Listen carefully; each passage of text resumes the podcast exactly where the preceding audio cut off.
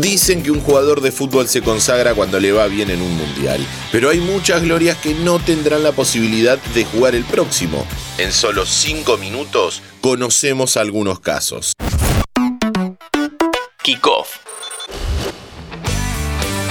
Hola, ¿cómo va? Sean todos y todas bienvenidos y bienvenidas a un nuevo podcast de interés general. Qatar 2022 no será la excepción en relación a otros mundiales y tendrá varias ausencias en materia de estrellas futboleras.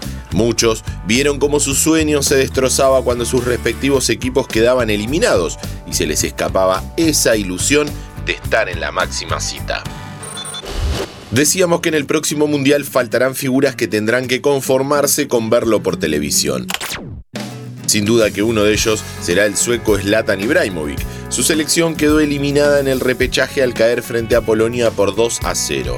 Él jugó solo un ratito, ya que entró faltando 10 minutos para que termine el partido. Para el Mundial de Brasil, el verdugo de Suecia fue Portugal, que con tres goles de Cristiano Ronaldo dejó afuera a Zlatan and Company. Pero lo curioso es que para Rusia 2018 los escandinavos sí clasificaron, pero el entrenador de ese momento decidió dejarlo afuera luego de su renuncia a la selección en 2016. Ibra estuvo en dos Copas del Mundo, Corea-Japón 2002 y Alemania 2006. Para el de Sudáfrica no clasificó. Para el próximo, el de 2026, tendrá 44 años. ¿Llegará? I mean, a World Cup without me wouldn't be a World Cup, so...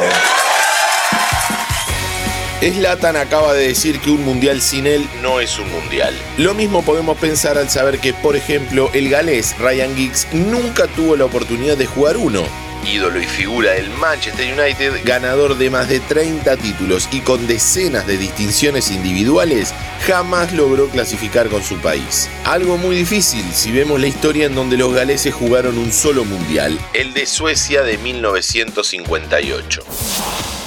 Otro futbolista que no podrá jugar Qatar 2022 es el noruego Erling Haaland.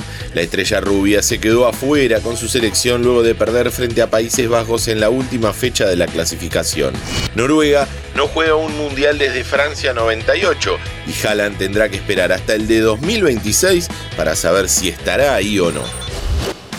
Siguiendo con esto de los grandes jugadores que jamás han disputado un mundial, podemos mencionar a una gloria del fútbol durante la década del 90, Jari Litmanen. El talentosísimo volante tuvo su mejor versión en el Ajax multicampeón y fue elegido mejor jugador finlandés todos los años desde 1990 hasta 2000, salvo en el 91 y en el 99.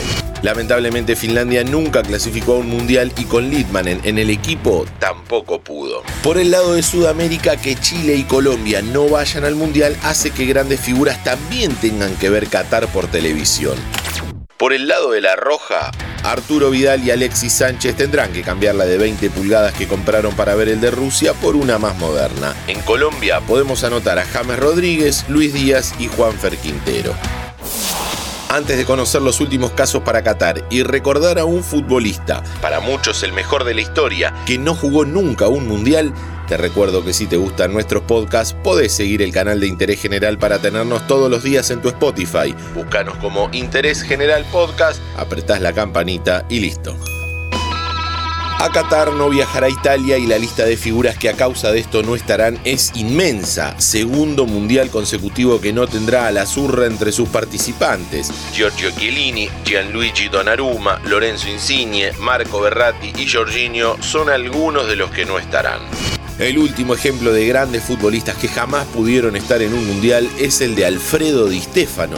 La saeta rubia tuvo la particularidad de representar a tres selecciones diferentes. Para el Mundial de Brasil 1950, Argentina no participó por razones políticas. Años después se nacionalizó colombiano. Sin embargo, para el Mundial de Suiza en 1954, Colombia no clasificó.